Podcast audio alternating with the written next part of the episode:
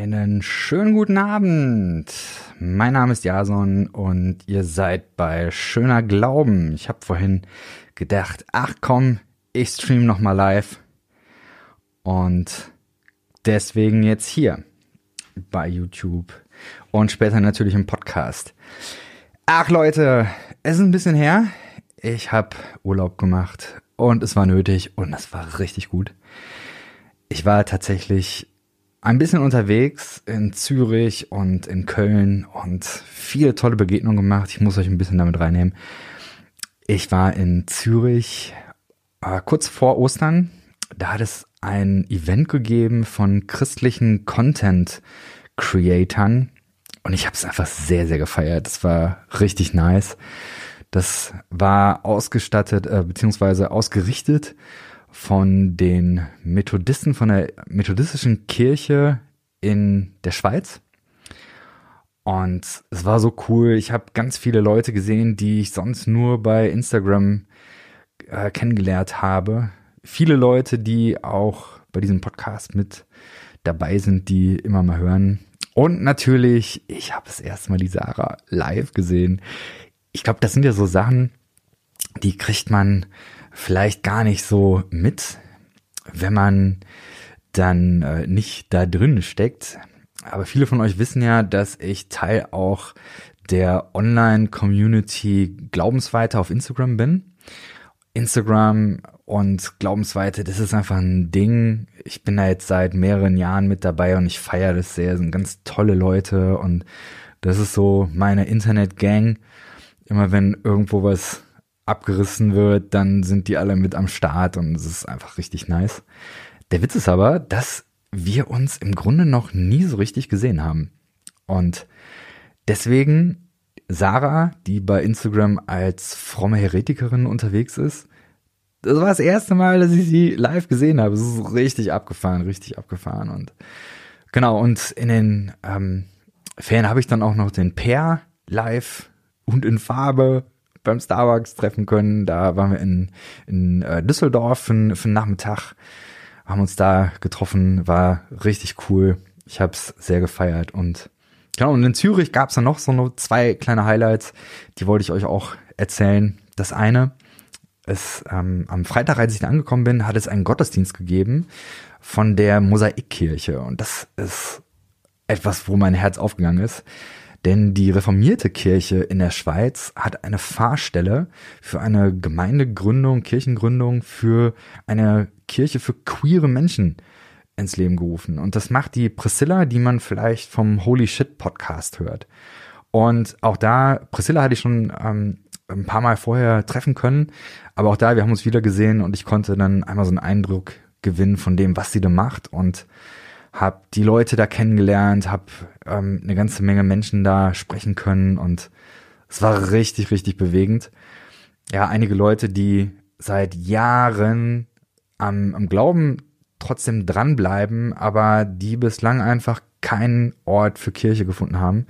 Und jetzt so krass, da ist was und dann so diese ganzen Dynamiken, ja, kann man, kann man dem halt nicht trauen und sind die, sind die nicht doch irgendwie äh, über die Hintertür dann doch wieder diskriminierend und so und dann sowas alles mitzubekommen. Ach, es war sehr bewegend. Da habe ich einige echt sehr krasse Geschichten gehört, auch von Leuten, die, die mich sehr inspiriert haben, weil sie einfach am, am, am Glauben dran geblieben sind. Ganz cool, Mosaikkirche. Ähm, ich glaube, die freuen sich auch immer mal über ein Follow und dann, äh, genau, wer kann, unterstützt das gerne. Ich finde super.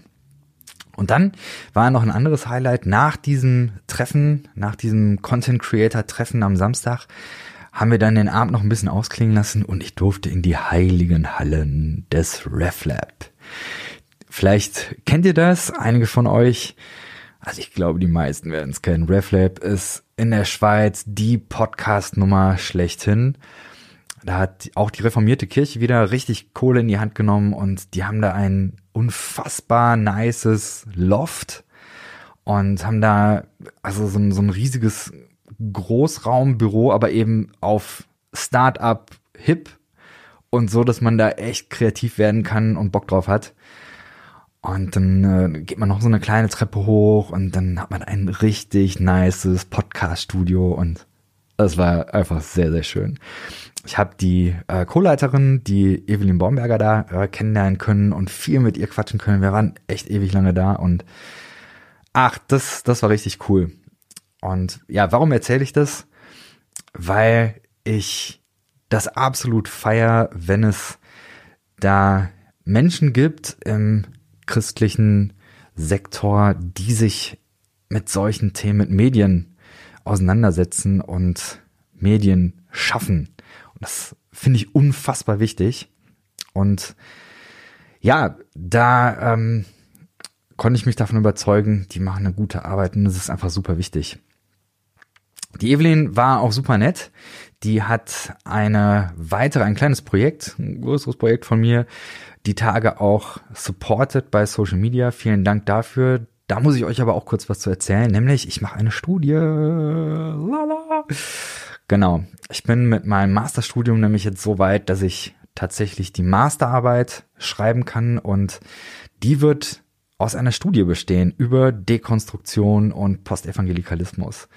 Das habe ich jetzt vor, ich weiß nicht, vier, fünf Tagen oder so online rausgehauen und es ist explodiert. Ich bin überwältigt. Es haben so viele Leute mitgemacht. Ich bin jetzt bei fast 800 Leuten, die diese Studie mitgemacht haben. Das zeigt mir einfach Dekonstruktion, Postevangelikalismus. Das ist einfach echt ein Ding, was in meiner Bubble zumindest, also bei euch, das ist ein Ding, ihr interessiert euch dafür. Es ist wichtig für euch.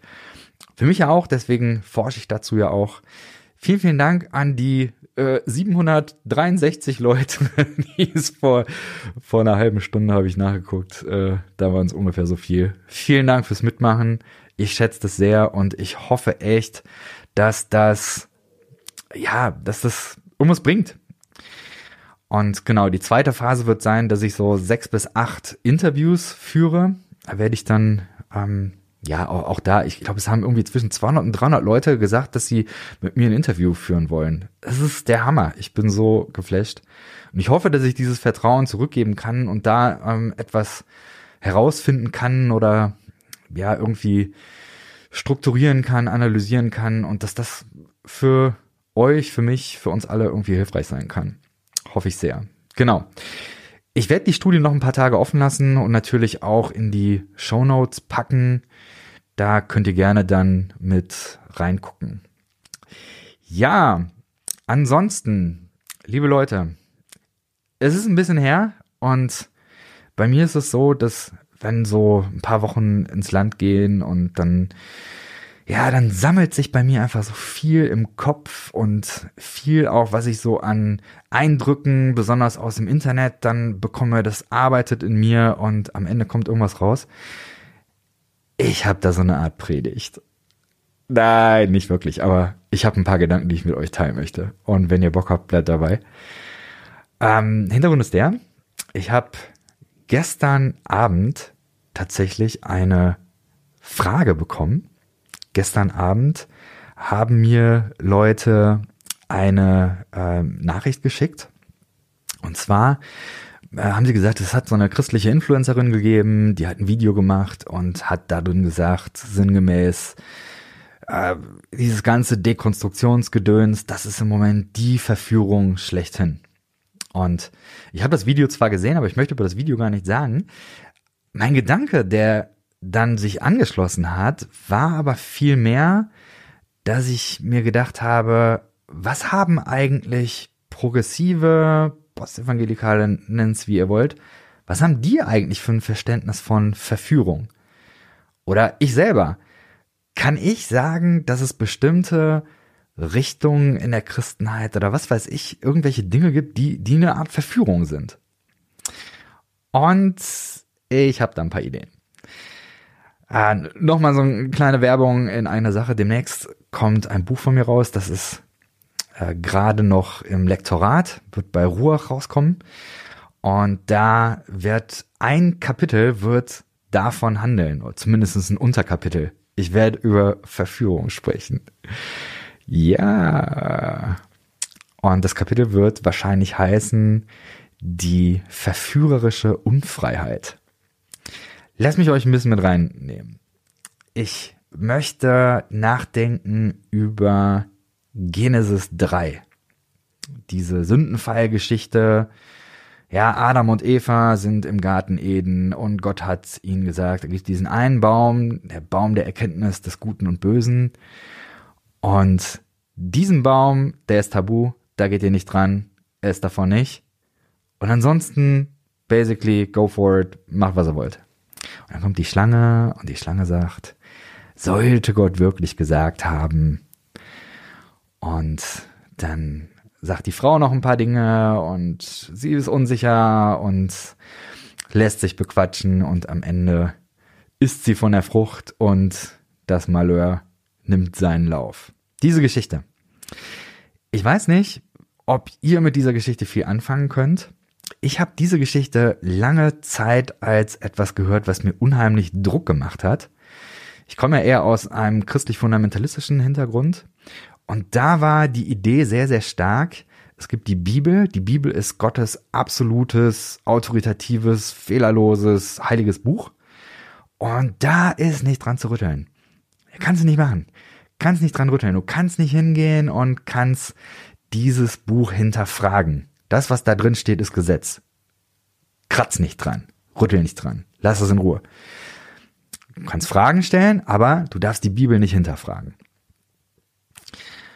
Und dieses sollte Gott gesagt haben, das habe ich sehr stark immer beigebracht bekommen, als es die Stimme des Teufels. Ja, Satan, der, der uns verführen möchte. Jetzt steht da nicht Teufel, also das Wort Satan oder Teufel kommt in Genesis 3 gar nicht vor.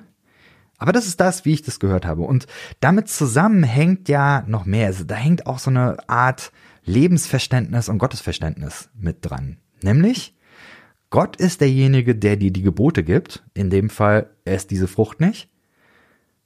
Und du hast jetzt da nicht einen eigenen Kopf zu machen. Ja, also Ethik zum selberdenken? Nein. Du nimmst einfach das, was Gott gesagt hat und mach das. Fertig. Hinterfrag nicht, Gott ist schlauer als du, Gott weiß es besser. Wer bist du, dass du es selber besser wüsstest? Willst du dich aufspielen wie Gott? Das waren die Gedanken, die ich hatte und die ich beigebracht bekommen habe. Und ich glaube, dass so eine Theologie, dass die letztendlich in eine Unmündigkeit führt. Die führt dazu, dass man nicht selber denkt, nicht selber ausprobiert, schon gar keine Fehler macht und daraus lernt, sondern man wird in so eine Abhängigkeit gebracht. Ja, man, man weiß dann, okay, es gibt irgendwelche Autoritäten, Gott, ein Gemeindeleiter, was weiß ich, die christliche Lehre. Daran habe ich mich zu halten und alles andere, ey, lass die Finger davon. Sollte Gott gesagt haben, sei vorsichtig. Ich glaube, der Text gibt es nicht her. Und da habe ich so ein paar Gedanken, wo ich euch mit reinnehmen möchte. Die Schlange sagt, sollte Gott gesagt haben und das nächste Mal, dass sie was sagt, dann kommt so ein Satz. Ich lese euch das mal genau vor, was sie sagt. Sie sagt dann, die Schlange, mitnichten werdet ihr sterben, zischte die Schlange. Gott weiß, dass eure Augen geöffnet werden, wenn ihr von der Frucht esst. Ihr werdet sein wie Gott und das Gute vom Bösen unterscheiden können. In der Theologie, so wie ich das wahrnehme, ist eigentlich Konsens, dass man sagt, dass diese Aussage der Schlange eine Falschaussage über Gott und über das Leben beinhaltet. Die Frage ist nur, was an diesem Satz ist falsch? Bislang habe ich das immer so gehört, wir dürfen nicht so sein wollen wie Gott. Ja, dieses, du wirst sein wie Gott, das ist die Versuchung. Ja, bleib Mensch, bleib, wird nicht wie Gott. Und ich würde sagen, das ist genau das, was der Text nicht hergibt. In diesem Text, in den ersten paar Seiten der Bibel, wird Gott vorgestellt als kreativ, als schöpferisch. Und es scheint so, als würde Gott den Menschen heranführen wollen, dass der Mensch selber auch kreativ ist. Dann gibt's eben diese völlig erstaunliche Sache, dass nämlich der Mensch auf einmal zu einem Schöpfer seiner selbst wird. Ja, seid fruchtbar und vermehret euch. In die Schöpfung hinein ist scheinbar reingelegt, dass auf eine Weise der Mensch Gott ähnlich sein kann. Jetzt könnte man sagen, ja, okay, im Bereich Kreativität, gut, da gibt's eine Ähnlichkeit. Aber Gott ist doch zumindestens der, der gut und falsch und Licht und Schatten und der, der die ganzen Sachen bestimmt, der ihm sagt, wie hat das Ganze zu laufen, wie hat das zu heißen. Ja, nicht solche Grautöne, sondern schwarz und weiß. Das steht doch da. Und Gott schuf und, und am ersten Tag schied er das und das, am zweiten Tag schied er das und das. Ja, aber wenn man weiterliest, dann liest man, dass Gott den Menschen zu sich holt und sagt, hier, komm hier sind die Tiere. Benenn die jetzt mal. Ich lese das so, Gott führt den Menschen wieder ran, um so zu sein wie Gott. Genau dieses Benennen, dieses Definieren und darüber ja auch eine Form von, von Macht ausüben über die Schöpfung, eine Form von, von Herrschaft, wenn man so will. Genau das. Und das ist auch der Auftrag. Gott gibt den Menschen den Auftrag, die Schöpfung zu bebauen, zu beherrschen und zu bewahren. Das ist der, das ist der Auftrag. Ich würde sagen, dass in Genesis 1 dann dieser Satz, äh, dass Gott den Menschen zu seinem Ebenbild geschaffen hat, dass das für mich heißt, Gott versucht, den Menschen zu trainieren, zu prägen und dahin zu bringen, dass, dass der Mensch wie Gott wird. Gottes Ebenbild. Ähnlich werden wie Gott. Wenn die Schlange sagt, dass ihr so sein werdet wie Gott, das ist keine Falschaussage. Das ist, so soll es sein. Ja, perfekt. Wäre gut. Kann man so machen. Im Neuen Testament später geht es darum, dass wir ins, ins, äh, ins Wesen Christi verwandelt werden sollen. Genau die gleiche Idee. Im Grunde sollen wir Menschen werden wie Gott. Das ist die Idee. Das ist okay, kann man machen, ist kein Problem. Wo liegt die Falschaussage? Ich glaube, dass die Falschaussage vorher drin steht. Und das ist nämlich dieses, eure Augen werden geöffnet werden. Was impliziert das? Das impliziert, die Menschen sind blind. Die Menschen können nicht sehen. Die Menschen können gar nicht Gutes und Böses unterscheiden. Die sind blind. Die brauchen jemanden, der ihnen sagt, was gut und böse ist. Gott ist vielleicht nicht die gute Adresse dafür, aber tendenziell die Schlange ist eine, eine Stimme, eine, eine, eine Idee verkörpert sie, die sagt, der Mensch ist blind, der Mensch ist nicht in der Lage, gut und böse voneinander zu unterscheiden. Ich habe einmal einen Pastor gehört, der nannte das die Theologie der Kontrolle. Und das, was, was die göttliche Seite angeht, nannte er die Theologie der Freiheit. Und ich mag das sehr und kann damit viel anfangen. Ich lese euch ein Stück vor aus meinem Buch, das demnächst rauskommt. Daraus ergibt sich ein Zerrbild des Verhältnisses von Gott und Mensch. Die problematische Aussage ist, dass die Menschen sich von Gott darin unterscheiden, dass Gott Entscheidungsfreiheit hat, der Mensch aber nicht. Die Lüge besteht darin, dass der Mensch erst Entscheidungsfreiheit bekommen könnte, wenn er sich von Gott abwendet. Unterscheiden sich Gott und Mensch grundsätzlich darin, dass nur Gott frei ist, Gut und Böse zu unterscheiden? Ich glaube nicht. Und deswegen, ich würde sagen, was ist der Sündenfall? Der Sündenfall ist, dass der Mensch diese Freiheit, so zu sein wie Gott, aufgibt und unmündig wird. Der Fall ist in die Sünde der Unmündigkeit. Die Freiheit, die Gott anbietet, nicht zu nutzen, sondern stattdessen eine andere Autorität zu akzeptieren und die Freiheit sich nehmen zu lassen. So, mein innerer, meine innere Prägung, die sagt jetzt, äh, das, das fühlt sich komisch an. Weil Gott hat doch irgendwie diesen Baum dahingestellt und gesagt, hier gut und böse und davon sollst du nicht essen. Ist das nicht das Symbol dafür, dass Gott derjenige ist, der sagen will, das ist gut und das ist böse und der Mensch soll davon die Finger lassen? Ich sehe es ein bisschen anders. Warum? Weil das Ganze sich nicht danach anfühlt, dass Gott den Menschen mit Regeln überschüttet. Im Gegenteil. Ich glaube, im Judentum gibt es 713 Gesetze. Im europäischen äh, Parlament hat man irgendwie 15.000 äh, Gesetze sich mal überlegt, habe ich mal gelesen. Kann stimmen, muss nicht. Gott gibt dem Menschen ein einziges, ein einziges Gebot. Das ist die Minimalversion. Man könnte auch sagen, es ist die maximal, maximale Freiheit. Gut, jetzt könnte man sagen, naja, hätte, hätte Gott gar kein Gebot gegeben, dann wäre es ja noch ähm, eine größere Freiheit. Ich würde sagen, wenn Gott den Menschen gar nichts mit an die Hand gibt, dann ist es eine Form von Fahrlässigkeit. Ich glaube, dass, dass dieses eine Gebot ist ein Symbol dafür. Maximale Freiheit, aber Begleitung. Dieser Baum des Guten und Bösen, der steht für mich, glaube ich, dafür, dass Gott den Menschen nicht alleine lässt, in seiner Entwicklung rauszufinden, wie dieses Leben funktioniert. Aber es ist eben keine Überfrachtung, es ist ein, ein sanftes Hinführen in Freiheit. So verstehe ich das. Und deswegen, was ist die Verführung?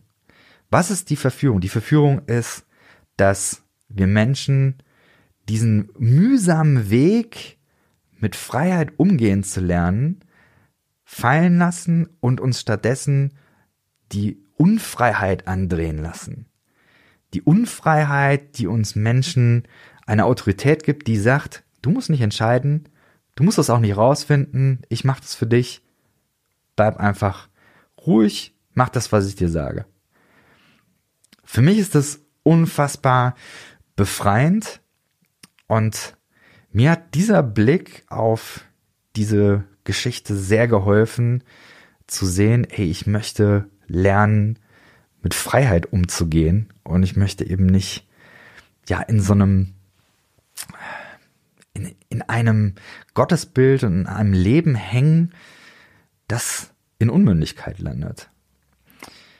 Heute ist 20-jährige, der 20-jährige Todestag von Dorothee Sölle.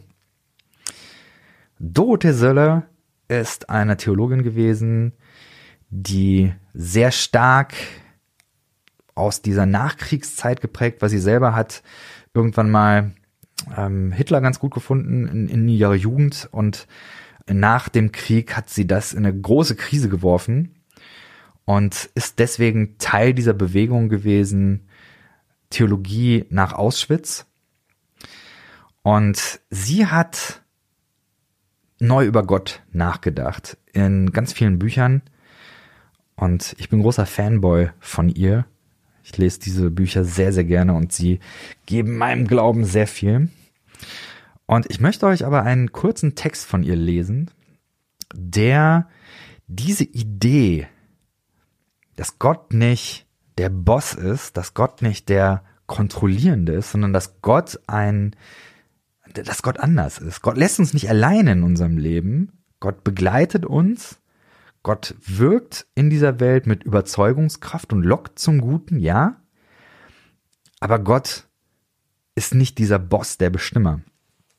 Eine äh, Geschichte, die mich sehr bewegt hat, die nennt sich zu Besuch bei den Armen im glänzenden Manhattan und ist aus Dorothee Silles Buch Es muss doch mehr als alles geben. Nachdenken über Gott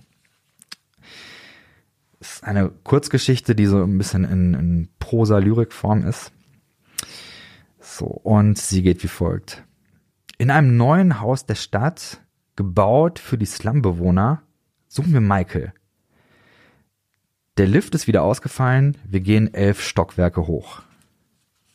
Die Graffiti an den Wänden ohne Farben und aggressiv. Michael trinkt Bier. Er ist New Yorkan, lacht er und war in Vietnam. Lange, frag ich, und weiß schon, zu lang. Er zeigt uns, wie sauber die Küche, seine Frau, ist vor drei Jahren weggegangen. Er zieht drei Kinder auf, ruft sie herein einzeln, lässt sie stramm stehen und fragt, wer ist der Boss? Wer hat zu sagen? Wer kommandiert hier? Liebst du mich? Nach vier Fragen dürfen sie wieder spielen gehen. Glaubst du an Gott, frage ich ihn. Wäre ich weniger verzweifelt über das, was ich sehe, ich müsste nicht fragen. Eigentlich nein. Sozusagen gibt er zurück.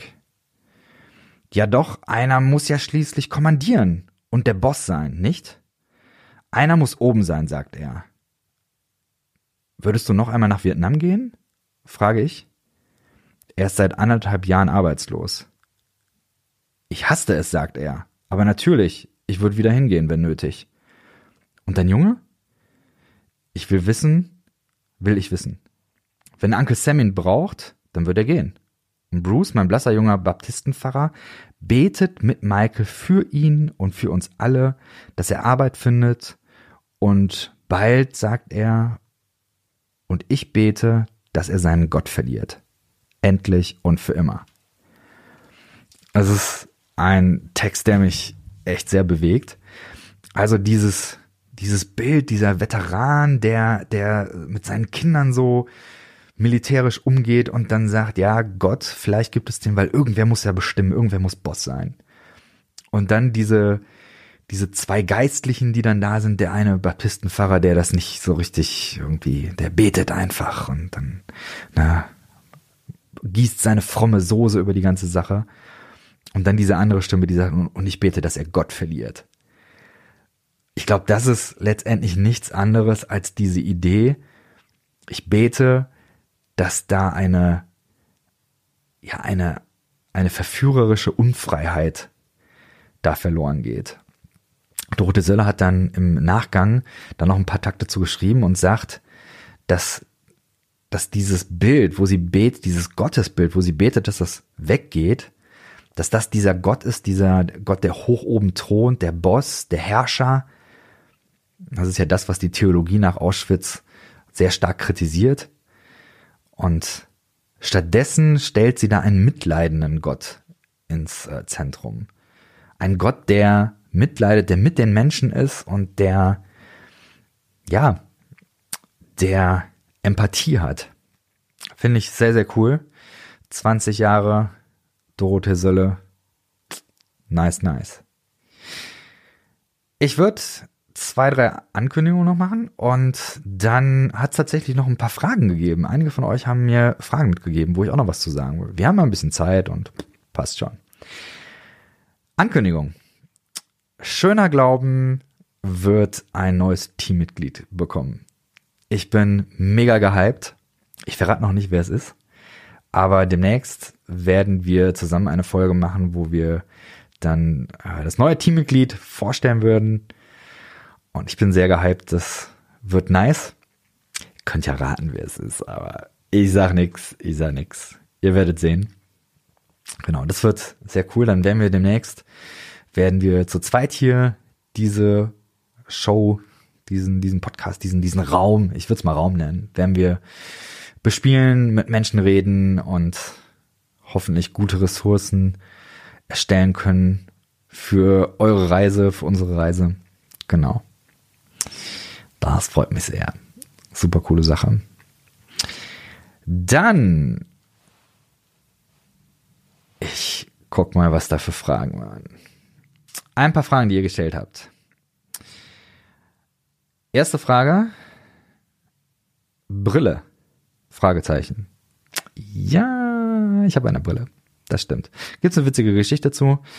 Ähm, in den Ferien waren wir in Köln, äh, beziehungsweise auch in Soest und ich habe schon immer gehört, in Soest gibt es den Einladen, diesen Einzelhandel. Nicht so Kette, sondern Brillengeschäft. Richtig nice. Und die sind dafür bekannt, dass sie gut beraten können. Und ich hatte einfach keine Ahnung, was, was soll das? Brille, äh, keine Ahnung. Und dann, was war? Ich bin reingegangen und habe gesagt, ey Leute, ich habe keine Ahnung, was so eine Brille cool ist. Ich bin hier, weil ihr mir das sagen sollt. Und das war eine Form von verführerischer Unfreiheit, die ich, äh, da stehe ich zu, das war in Ordnung. Das kann man mal machen. Genau. Ähm, Gerade kommt ein Kommentar rein. Äh, André Rät, Floppy von äh, Christian Memes Germany. Das ist ja natürlich jetzt so eine Sache. Da ich selber ja nicht weiß, wer Christian Memes Germany ist, kann ich natürlich auch weder bestätigen noch sagen nein. kann ich nicht kommentieren, ob, ob Christian Memes Germany ähm, die neue Person stellt, die hier bei Schöner Glauben mitmacht. Vielleicht wird man das auch nie rausfinden. Man weiß es nicht. So, nächste Frage. Deutung von Karfreitag und Ostern. Ähm, ich bin mit der klassischen Sühnetheologie aufgewachsen. Am Kreuz trifft der Zorn Gottes Jesus und der stellvertretende Tod Jesu, das stellvertretende Strafleiden übernimmt die Sünden, die ich getan habe und dann werde ich frei davon. Wenn ihr mögt, ich gehe noch mal ein bisschen da rein. Die klassische Sühnetheologie ist ja sehr eng verknüpft mit der Idee, dass Jesus Gott war. Ich habe zum Beispiel jetzt äh, das neue Buch von Nata gelesen. Nata, da haben wir bei Glaubensweite mal ein bisschen was zugemacht. Der hat dieses Buch äh, von Furcht überrascht geschrieben. Jetzt hat er von Liebe überrascht geschrieben. Und in diesem Buch schreibt er auch über den Kreuzestod und er ähm, spricht da diese, er nennt das Theorie von dem Cosmic Child Abuse, der kosmische Kindesmissbrauch. Eine Bemerkung dazu. Ähm, dieser Satz kommt eigentlich aus der feministischen Theologie, ist aber in evangelikalen und postevangelikalen Kreisen vor allen Dingen durch einen Londoner Pastor, den ich sehr feier, breitgetreten worden ist, nämlich Steve Shawk. Steve Shawk ist Pastor der Oasis Church in London Waterloo. Gibt so eine witzige Story. Ich war mal mit einer äh, Klasse auf Klassenfahrt in London und wir haben da in Gastfamilien übernachtet und ich habe da dann äh, in einer Familie bei einer Frau übernachtet. Die hatte dann schon in der Wohnung so siebenarmige Leuchter und so ein paar religiöse Symbole und äh, irgendwie am nächsten Morgen kam er da äh, ins Gespräch und sie erzählte mir dann, dass sie Christin ist und sowieso noch mit mir reden wollte, weil am Abend auch ein Hauskreis sei. Und, äh, und ich gesagt, ja, ich bin auch äh, Christ und, und so und, und so fort. Und welche Kirche gehen sie denn? Und meinte sie so, ja, in die Oasis Church. Und ich war schon so voll am Ausflippen. Oasis Church äh, von Pastor Steve Shawk. In dem Moment verfinsterte sich ihre Miene und sie guckte mich an und sagte, We believe what the Bible says, not what Pastor Shawk says. Ich so, oh, oh, oh, also, wir glauben an die Bibel, nicht an das, was Pastor Shawk sagt. Ich war also ganz schnell wieder äh, leise. Also sprich, es gibt wohl offensichtlich zwei Oasis Churches in London und eine davon ist von Steve Shawk, die andere nicht. So, aber Steve Shawk hat ein Bild, äh, ein Buch geschrieben, ähm, sowas, irgendwas mit äh, die neue Nachricht oder die Nachricht von Jesus die The Secret Message of Jesus heißt es, glaube ich. Und in diesem Buch geht es 0,000 um Kreuz und Sühne. Aber in, auf einer kleinen Seite kommt ein so ein Satz. Und der Satz äh, lautet, ja, man darf den Kreuzestod Jesu nicht als Cosmic Child Abuse deuten. That's it. Und als dieses Buch rausgekommen ist, vor, ich weiß nicht, 15, 20 Jahren oder so, ist die evangelikale Bubble ist explodiert. Die Leute sind ausgerastet. Was sagt Steve Shawk? Das, das Kreuz wäre Cosmic Child Abuse. Wenn man das Buch liest, wird man merken, nein, er sagt es nicht. Sagt er nicht? So. Nata hat das Buch von Steve Shawk, glaube ich, auch nicht gelesen. Er hat wahrscheinlich äh, im Internet irgendwie so ein bisschen recherchiert, weil dieses eine Zitat wird immer aus dem Kontext gerissen und dann Steve Shawk untergeschoben. Aber deswegen, es gibt keine Cosmic Child Abuse Theorie. Das gibt es nicht. Alle Progressiven, die ich kenne, die sagen, also du kannst ja vom Kreuz halten, was du willst, aber das ist es eben nicht. Und das darf es nicht sein. So, aber Nata gibt sich dann eben die Mühe, um diese Theorie, wie er sie nennt, ein bisschen zu dekonstruieren. Und das macht er, indem er sagt, naja, am Kreuz ist Jesus ja freiwillig, das ist das eine weiß ich jetzt nicht, kann man, glaube ich, so und so sehen. Ich glaube, dass äh, also mir wäre das ein bisschen zu stark, aber okay, lassen wir mal. Und er sagt, Jesus ist ja kein Kind, sondern Jesus ist Erwachsener. Und das dritte, was er sagt, ist, und am Kreuz hängt ja nicht nur ein Mensch, sondern es hängt Jesus als Gott da. So, das heißt also, dass Gott Gott bestraft, wenn du so willst. Und eben nicht Gott bestraft irgendeinen unschuldigen Menschen, sondern Gott bestraft sich selbst, um vergeben zu können. Warum der ganze Aufriss? Progressive, also zumindest ich und ich kann einige andere, die sagen, Gott kann Sünde vergeben, ohne dass dafür Blut fließen muss. Und da sagen viele konservative Theologien, nee, geht nicht. Da muss schon Blut fließen. Wenn man dann aber genau hinkommt, dann ist es aus meiner Sicht, ist es so eine Art Nullsummenrechnung. Dann hat man nämlich auf der einen Seite Gott und Gott bestraft Gott. Und das ist im Prinzip die Voraussetzung dafür, dass Gott vergeben kann. Also Gott macht das unter sich aus. Ich hätte da so ein paar Rückfragen, die auch in der Theologiegeschichte natürlich gestellt worden sind. Also, wenn das wirklich so der Fall ist, Gott bestraft Gott, um vergeben zu können, naja, warum hat Gott das nicht einfach irgendwo im Himmel gemacht? So, da hat es dann äh, Anselm von Canterbury im Mittelalter gegeben. Der hat ein Buch geschrieben, auf Deutsch übersetzt, warum Gott Mensch werden musste. Und er hat diese Frage genau äh, gestellt. Ähm, ganz verkürzt, er hat sinngemäß gesagt, äh, die Schuld, die Sünde ist von Menschen begangen und deswegen muss ein Mensch auch die Schuld an Gott wieder begleichen. Da die Menschen das nicht können, musste Gott also selber Mensch werden, um das zu machen. I don't buy it. Es ist für mich nicht nachvollziehbar. Ist, äh, ja, passt für mich nicht. So, aber ich bleib dabei, am Ende ist es ein Nullsummenspiel. Also kann Gott Sünde einfach so vergeben? Ja, Gott macht dieses Sündending mit sich selber aus. Das sagt die wirklich konservative Theologie, so wie ich es verstehe. Aber prove me wrong. Erklärt es mir gerne besser. Am Ende vergibt Gott Sünde, weil Gott das mit sich selber ausmacht. Und das wäre aus meiner Sicht eine recht progressive Sichtweise. Ich glaube nur, und da unterscheidet man sich wahrscheinlich, ich glaube, dass das Kreuz nicht nötig war dafür. Ich glaube, dass Gott sich selber nicht bestrafen musste, um irgendjemandem die Sünden vergeben zu können. Weil ich glaube, dass Sündenvergebung was anderes ist. Sündenvergebung ist ein Prozess, ein klebriger Prozess, sagt Catherine Keller. Und das bedeutet, dass Gott sich in den Weltlauf einmischt mit seiner Überzeugungskraft und mit seinem heilenden Wirken, um die Dinge, die hier krumm laufen, wieder gerade zu rücken und das zu heilen, was kaputt ist. Und das ist kein Prozess, den Gott alleine macht, sondern das ist eine Kooperation. Es ist immer ein, genauso wie in der Schöpfungsgeschichte, Gott kommt zu dem Menschen und arbeitet mit dem Menschen und sagt ihm, hier sind die Tiere, benenn die doch mal. Gott möchte, dass wir werden wie er. Und das passiert durch Überzeugungskraft, durch Locken und durch, ein, durch eine Kooperation am Ende. So verstehe ich das. So, deswegen, ich würde sagen, das Kreuz war nicht nötig, damit Gott vergeben kann.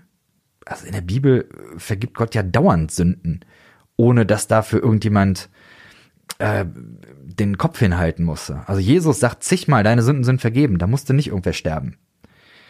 Und es gab eine ganze Zeit, wo die Israeliten gar nicht ähm, opfern konnten. Da ist auch niemand gestorben.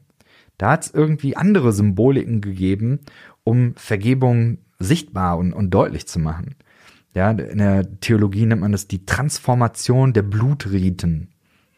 Ja, also es ist keinesfalls so, dass es ähm, in der Bibel und in der jüdischen Tradition immer Blut gewesen sein muss. Nein, das ist nicht der Fall. Für mich ist Vergebung ein Prozess und Gott ist in Kooperation mit der Schöpfung. Das ist so ein bisschen so die äh, theologische, äh, prozesstheologische Sicht darauf. Genau. Deswegen, das Kreuz ist aus meiner Sicht die logische Konsequenz des Leben Jesu. Jesus hat eine Art und Weise gehabt zu leben. Er ist in die Konfrontation mit den Mächten seiner Zeit gegangen und das hat dazu geführt, dass er Feinde hatte und diese Feinde ähm, wurden unterstützt, Jesus wurde verraten und am Ende hingerichtet. Das ist eine Konsequenz des Lebens Jesu gewesen. Das ist aber nichts, was irgendwie glorifiziert werden könnte. Also im Sinne von, es ist eine gute Sache, dass Jesus gestorben ist. Nein, es ist, es ist die Konsequenz, aber es ist furchtbar. So sollte die Welt nicht sein. Die Kreuze in dieser Welt sollen nicht sein. Die Botschaft, die vom Kreuz und von Auferstehung kommen, ist aber, dass die Kreuze dieser Welt nicht das letzte Wort haben. Und da wäre ich bei Auferstehung. Ähm, kann ich auch noch ein paar Sätze zu sagen? Haben wir noch ein bisschen. Auferstehung. In der Prozesstheologie gibt es da jetzt keine einheitliche Meinung zu, aber ähm, ich mag John Cobbs Ansichten da. John Cobb hat ein Buch geschrieben, Jesus Aber, und da erzählt er so ein bisschen was dazu. Und die grundlegende Richtung geht so ein bisschen dahin, dass John Cobb und auch andere eher liberale Theologien, dass die aufzeigen, dass es eine Entwicklung im Neuen Testament gibt. Die älteren Texte, die sprechen, wenn sie von Auferstehung sprechen, mehr von Erscheinungen. Und über die Dauer werden diese, diese Auferstehungsvorstellungen werden dann immer körperlicher, so dass es irgendwann eine körperliche Auferstehung wird. Und deswegen favorisieren viele Liberale, wie zum Beispiel auch John Cobb, die Auferstehung mehr als eine Erscheinung, aber in dem Sinn, dass sie sagen, das ist, das ist eine mystische Erfahrung. Also, dass Jesus auferstanden bedeutet, äh, ist, bedeutet, dass Menschen eine mystische Erfahrung mit dem Auferstandenen hatten. Und das bedeutet vor allen Dingen mit der, mit der Auferstehungskraft. So viel näher kann man da, glaube ich, nicht dran gehen. Ich ähm, mach's für mich einfach so. Ich sage, es gibt drei, vier, fünf Möglichkeiten, wie man das Ganze sehen kann. Man kann sagen, Jesu Auferstehung war eine körperliche Wiederbelebung. Ja, das, das verstehen manche darunter. Ich würde sagen, das wird den biblischen Texten nun mal schon gar nicht gerecht. Das ist ja nicht so, dass da irgendwie so ein spiritueller Defibrillator, wie heißt das Ding? So ein, so ein Herzrhythmus-Ding. Kam kein, äh, also Jesus ist nicht einfach wiederbelebt worden, sondern Auferstehung bedeutet, da ist eine Neuschöpfung gewesen. Ja, das ist so mehr, ähm, also wenn man die Worthaus-Vorträge von Sigi Zimmer und Thorsten Dietz hört, das ist so die Idee, ja, Neuschöpfung. Auferstehung bedeutet Neuschöpfung. Und diese Neuschöpfung ist eine andere Art von Natur. Das ist nicht das, was wir so kennen. Und deswegen ist das auch kein historisches Ereignis in dem Sinn, weil es ist überhistorisch. Kann man sich anhören. Ähm, Finde ich, ist, ist nachvollziehbar. Ähm, so andere sagen eben, Auferstehung ist einfach, ähm, also Gerd Lüdemann zum Beispiel, äh, der, der bringt das so in den Bereich Halluzination. Ich finde es schöner, da zu sagen, ähm, das ist eine mystische Erfahrung gewesen.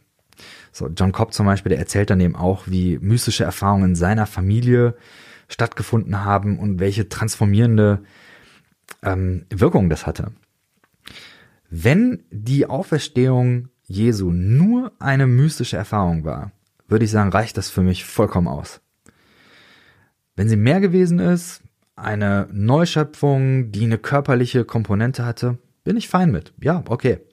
Kann man nicht beweisen, aber bin ich okay mit.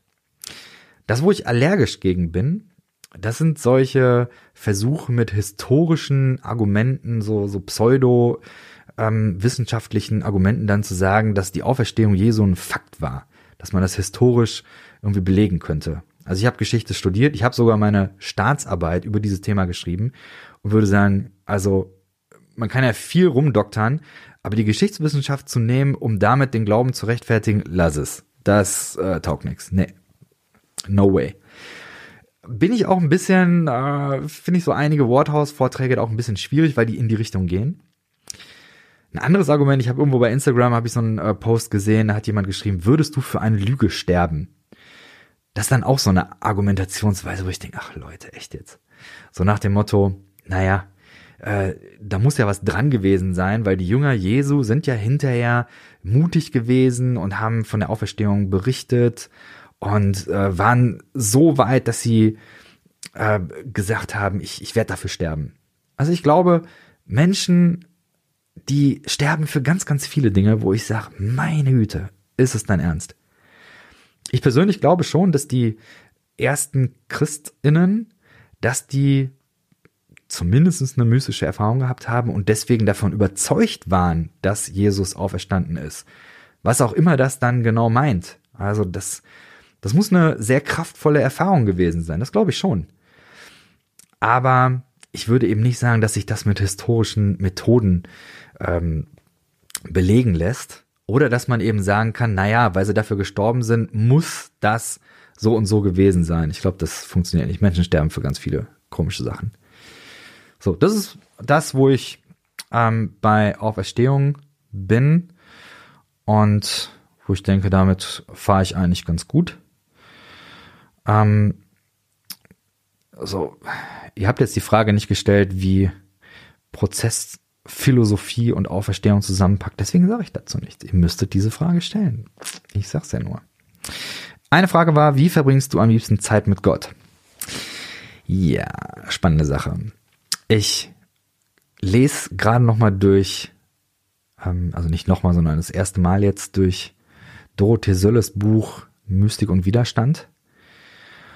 Und ich merke, das tut mir unfassbar gut, dieses Buch, weil Dorothee Sölle da sehr, sehr einfühlsam und bereit einfach Möglichkeiten aufzeigt, wie Beziehung zu Gott und wie Verbindung mit Gott aussehen kann, die jetzt nicht sind, äh, stille Zeit machen und Anbetungsmusik hören, sondern einfach viel, viel breiter. Und das, ich merke, da, da gehe ich auf, finde ich richtig gut.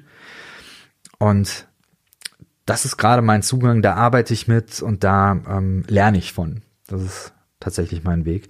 Grundsätzlich würde ich sagen, dass dieses Zeit mit Gott, dass das für mich in einer anderen Sprache übersetzt bedeutet, ich habe Momente, wo ich Verbundenheit spüre, wo Zeit keine Rolle mehr spielt, also wo ich so eine Art Flow-Erlebnis habe und wo ich absolut im Hier und Jetzt bin. Und ich habe das ein paar Mal erlebt. Ich habe das erlebt ähm, in Musik tatsächlich. Ich habe das erlebt in guten Gesprächen mit guten Freunden. Äh, Sex. Ich habe das erlebt im Sport tatsächlich, in, in diesen körperlichen Momenten. Und genau, das sind, das sind so Dinge, wo ich dran arbeite. Auch ich merke es auch, dass ich das in, ähm, in, in Büchern erleben kann, wenn ich so Gedankengänge verfolgen kann. Also das sind so meine Zugänge. Und tatsächlich eine Sache, die, äh, glaube ich, da ganz gut unterstützend ist, ist für mich Schreiben. Also Tagebuch schreiben. Ich habe eigentlich immer, wenn ich irgendwo hingehe, habe ich ein Tagebuch dabei und ähm, nutze das, schreibe da rein. Und das ist für mich auch eine Form, um ähm, ja diese Gottesbegegnung zu haben. Gott sagt, dass, dass er der Ich Bin ist. Das ist dieses im Moment sein für mich. Und das, genau, sind so Dinge, die da helfen oder die mich da äh, begleiten. Verhältnis Landeskirche zu freien Gemeinden ist noch eine Frage. Ja, nice. Ich merke, dass ich in beiden ganz groß anecke, aber unterschiedlich. Die Landeskirchen, die haben für mich eine neue Sprache und neue theologische Konzepte gebracht, die meinen Glauben sehr befestigen. Das ist so ein bisschen so das Rückgrat, also die akademische Theologie, die ich da kennenlernen konnte. nicht nur die Prozesstheologie, sondern auch andere Leute, Wilfried Herle oder ähm, andere Dogmatiken, die ich gelesen habe, äh, Tillich und so. Das, das hat mir sehr, sehr viel gebracht. Dann bin ich aber vor einigen Jahren das erste Mal in landeskirchlichen Gottesdiensten gewesen und habe gemerkt, dass da äh, schwierig, schwierig, schwierig. Die Liturgie, die da ist, da kann ich einfach nichts mit anfangen. Da bin ich einfach zu freikirchlich geprägt. Liturgie ist einfach nicht meins. Und ich merke, dass auch diese Texte und dann wird ja das Glaubensbekenntnis da gebetet Und ich sage, wenn das Glaubensbekenntnis, wenn das da aufgesagt wird, das ist für mich eben so eine Sache. Also ich mache mir jedes Mal, wenn ich im landeskirchlichen Gottesdienst bin, mache ich mir den Witz und ähm, äh, gucke dann einfach, wie viele Sätze kann ich heute bejahen. Meistens bin ich bei anderthalb. Könnt ihr mal raten, was das so für Sätze sind. Den Rest sage ich, ey, das glaube ich nicht. Und das ist einfach nicht mein, äh, mein Verständnis. Ja, das Ganze fängt ja an mit diesem Satz, äh, ich glaube an Gott, den Vater, den Allmächtigen. Gott ist nicht allmächtig. Komme ich gleich nochmal zu. Ist not, nein, passt nicht. Ein guter Freund von mir, äh, der ist Pastor in, in Soest. Ähm, Friedemann heißt der. Und er hat einmal einen landeskirchlichen Gottesdienst gehalten und das hat mir so gut getan. Er hat nämlich dieses Ritual, das Aufsagen des Glaubensbekenntnisses hat er eingeleitet, indem er gesagt hat, so liebe Leute, wir sagen das jetzt auf, aber ihr müsst es nicht glauben.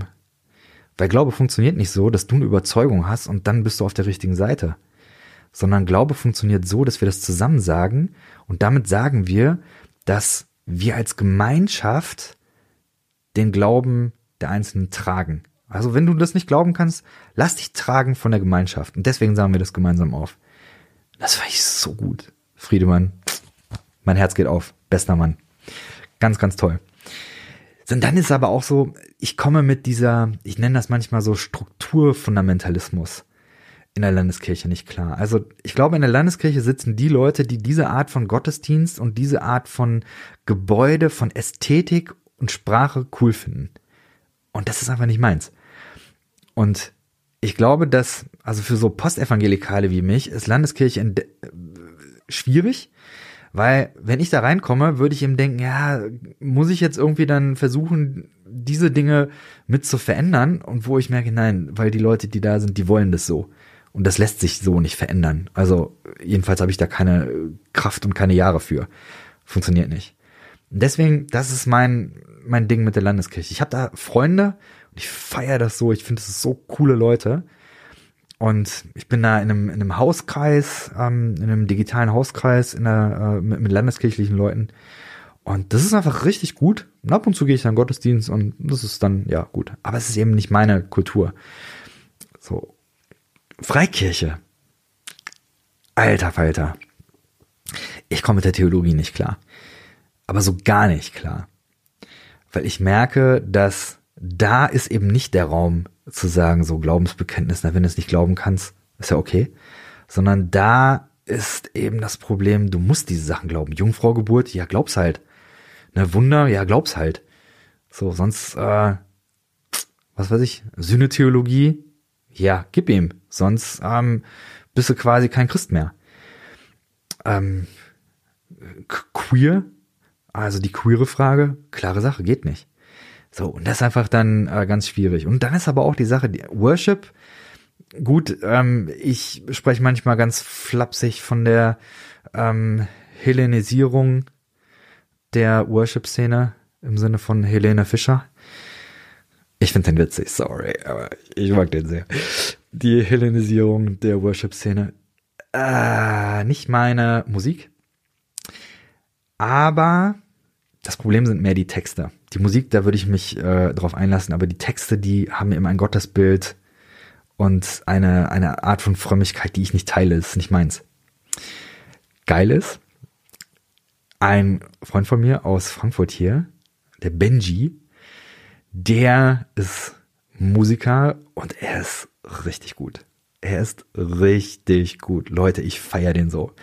Er ähm, macht Musik unter dem Namen Postlob. Ich weiß nicht, ob er da so dieses Postmoderne im Sinne von, ey, man muss das Ganze weiterentwickeln. Ich, ich vermute, dass das Postlob, dass da der Name herkommt. Und äh, er bringt die Sachen raus. Und in den nächsten Wochen werden wir einen Termin machen, wo er dann auch im Podcast ähm, dann seine Musik mal vorstellt und wir darüber sprechen. Ich freue mich sehr, das ist großartig. Benji, ich feiere das sehr. Äh, vielleicht haben einige von euch dieses ähm, Ülp also die heißen jetzt Über Wasser, Jesus Freaks München, äh, äh, Münster, sorry. Jesus Freaks Münster. Coole Leute, coole Musik, feiere ich auch sehr. Benji ist ganz ehrlich, ich, ich bin noch näher dran an dem, was, was Benji macht. Von den Texten, aber auch von der Musik. Geiler Indie-Rock, richtig, richtig rotzig und ja, einfach elektronische Einflüsse. Ich feiere es ganz hart. Kommt demnächst. Stay tuned. Genau, Postlob. Müsst ihr, müsst ihr mitgehen. Genau. Von daher, also ich glaube, dass ähm, ich hänge da ein bisschen zwischen den Stühlen. Momentan bin ich ähm, sehr gerne in der Sapsaun. Das ist eine Freikirche in Frankfurt, die auch queer affirming ist. Da haben ähm, ähm, queere Christinnen haben äh, uneingeschränkte Teilhabe und gute Sache. Da, ähm, das, das mag ich. Das sind coole Leute. Gute Sache. Ich habe noch eine einzige Frage und dann haben wir es für heute auch. Und zwar, die letzte Frage ist, wie stark handelt Gott in der Welt und im persönlichen Leben? Und da möchte ich noch mal kurz so auf dieses Allmachtsthema reingehen. Ein äh, Theologe, den ich sehr schätze, ist Tom Ord. Er hat ein Buch rausgebracht vor, weiß nicht, ein, zwei Wochen maximal. Das Buch heißt ähm, Death of Omnipotence, also der Tod der Omnipotenz, der Allmacht. Und die Idee ist so gut. Viele Menschen, oder zumindest habe ich das so wahrgenommen und habe ich das so gelernt, Gott ist allmächtig und das ist die Art, wie Gott in der Welt agiert. Gott, Gott hat die Fäden in der Hand, die ganze Welt ist in Gottes Hand, er hält die ganze Welt in seiner Hand. God is in control, das waren so die ganzen Slogans, die ich gehört habe. Und ich habe einfach sehr, sehr genossen, wie Tom Ord daran geht. Tom Ord sagt folgendes.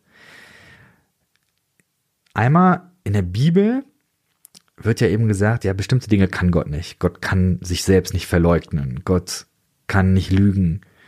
So, verschiedene Dinge. Gott kann nicht alles. So, also das heißt, die Allmacht Gottes bedeutet nicht, dass Gott alles kann. Und jetzt wird es eben schwierig, weil bestimmte Dinge, die äh, möchte man Gott eben nicht zuschreiben. Also ganz bekannt, man kennt ja das vielleicht dieses, kann Gott einen Stein schaffen, den er selber nicht heben kann? So, da haben sich Leute einen Kopf drüber gemacht und haben gesagt, naja, okay, Allmacht glauben wir, aber wir müssen das qualifizieren. Also wir müssen das irgendwie näher bestimmen und man könnte sagen einschränken. Und eine Einschränkung wäre dann zum Beispiel, die viele teilen, Gott kann keine Dinge, die unlogisch sind. So, dann kann man weiter. Also, und je nachdem, wen man da liest, also kann man ja mal machen, es gibt nicht viel tatsächlich über das Thema Allmacht. Da haben nicht viele zu geschrieben, aber einige haben dazu geschrieben. Und wenn man das liest, dann wird man feststellen, der Begriff Allmacht, der wird zwar beibehalten, aber, und dann kommen eben viele Qualifikationen. Gott Allmacht bedeutet eben nicht, dass das. Gott kann nämlich das nicht, Gott kann das nicht, Gott kann das nicht, aber Gott ist allmächtig.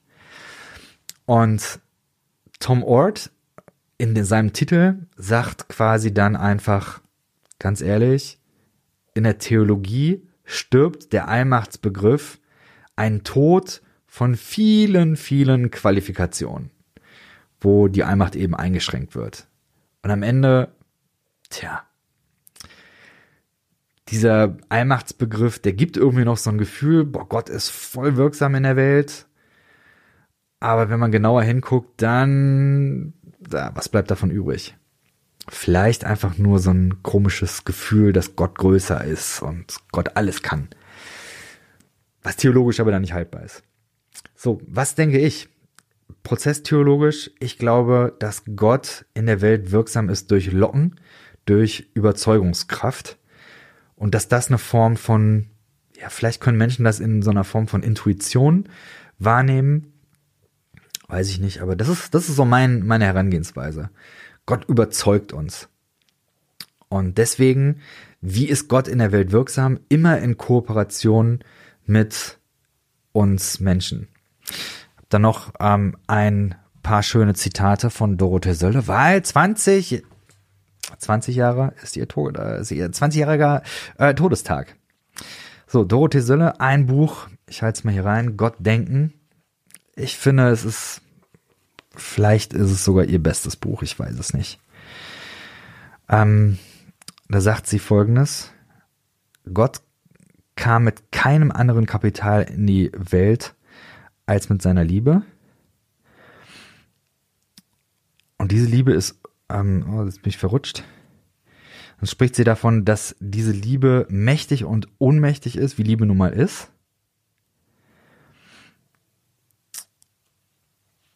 Das, das liebe ich. Kein anderes Kapital als die Liebe. Gott kann das, was Liebe kann. Manchmal ist Liebe ohnmächtig, manchmal ist Liebe mächtig. That's it. So ist Gott wirksam. Genau. So. Hey, mir hat Spaß gemacht. Cool, dass einige da waren. Danke für eure Kommentare. Danke für eure Fragen. Und dann würde ich sagen, geht's demnächst weiter. Einen schönen Abend euch noch. Macht's gut.